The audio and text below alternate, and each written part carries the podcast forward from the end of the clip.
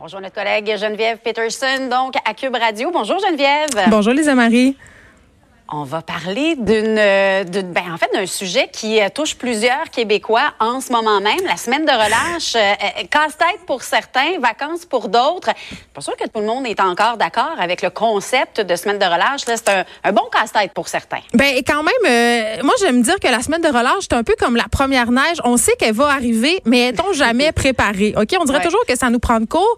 Et j'ai envie de dire, bon, c'est vrai qu'il y a plusieurs parents qui vont prendre des vacances, qui profitent de ce temps-là pour prendre euh, justement du bon temps en famille, passer du temps, c'est cette fameuse expression là, passer du temps de qualité euh, avec leurs enfants. Mais n'empêche que pour plusieurs d'entre nous, dont je suis, c'est un casse-tête, surtout pour les gens qui ont des jeunes enfants, parce que bon, évidemment, les garderies souvent se synchronisent avec les écoles, donc c'est un joyeux casse-tête. Et si on n'a pas de parents proches, on ne s'est pas organisé avec les camps de jour et les camps euh, de la relâche, ça peut être compliqué. Mais moi, j'ai envie de poser la question est-ce qu'on a vraiment envie d'envoyer nos enfants dans un camp de jour pendant la semaine de relâche? Parce que c'est ça hein, le but euh, de la relâche. C'est un temps pour se reposer, c'est un temps d'arrêt. Les enfants se soumettent tout le monde tout, le, long de l'année à un rythme de vie effréné.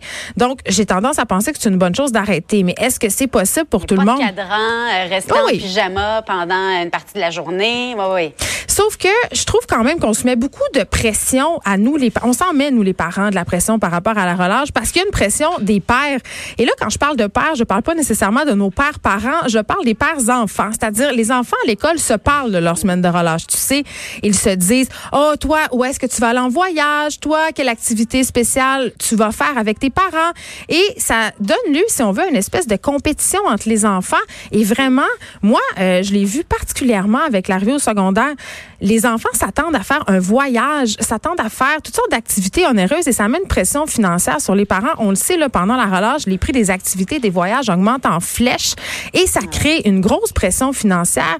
Moi, je pense qu'il faut arrêter de se mettre de la pression avec la relâche, de la pression financière. Tu le dis, juste arrêter le cadran, juste passer du temps sans horaire, écouter des films. On n'a pas besoin d'aller à Cuba, on n'a pas besoin d'organiser des activités où ça coûte 100, 200 dollars par jour. Je pense au ski, je pense au glissade à un moment donné, la relâche, c'est pas Walt Disney non plus. On peut juste faire fi de l'horaire et juste les enfants, pour eux, le fait de ne pas aller à l'école, c'est déjà énorme.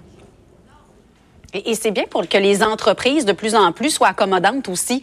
Euh, des fois, en tant que parents, on en a besoin aussi de, de, cette petite pause-là en famille.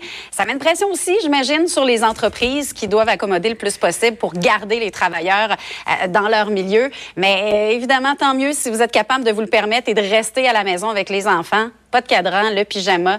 Euh, j'espère que c'est le cas euh, pour vous. Moi, j'ai pris jeudi, vendredi de congé avec ma fille, en tout cas. Moi, j'ai pas pris de congé, mais une chose est sûre, je vais pas m'endetter. Merci beaucoup. Bon après-midi. Merci. Bye bye. De 13 à 15, les effrontés. Cube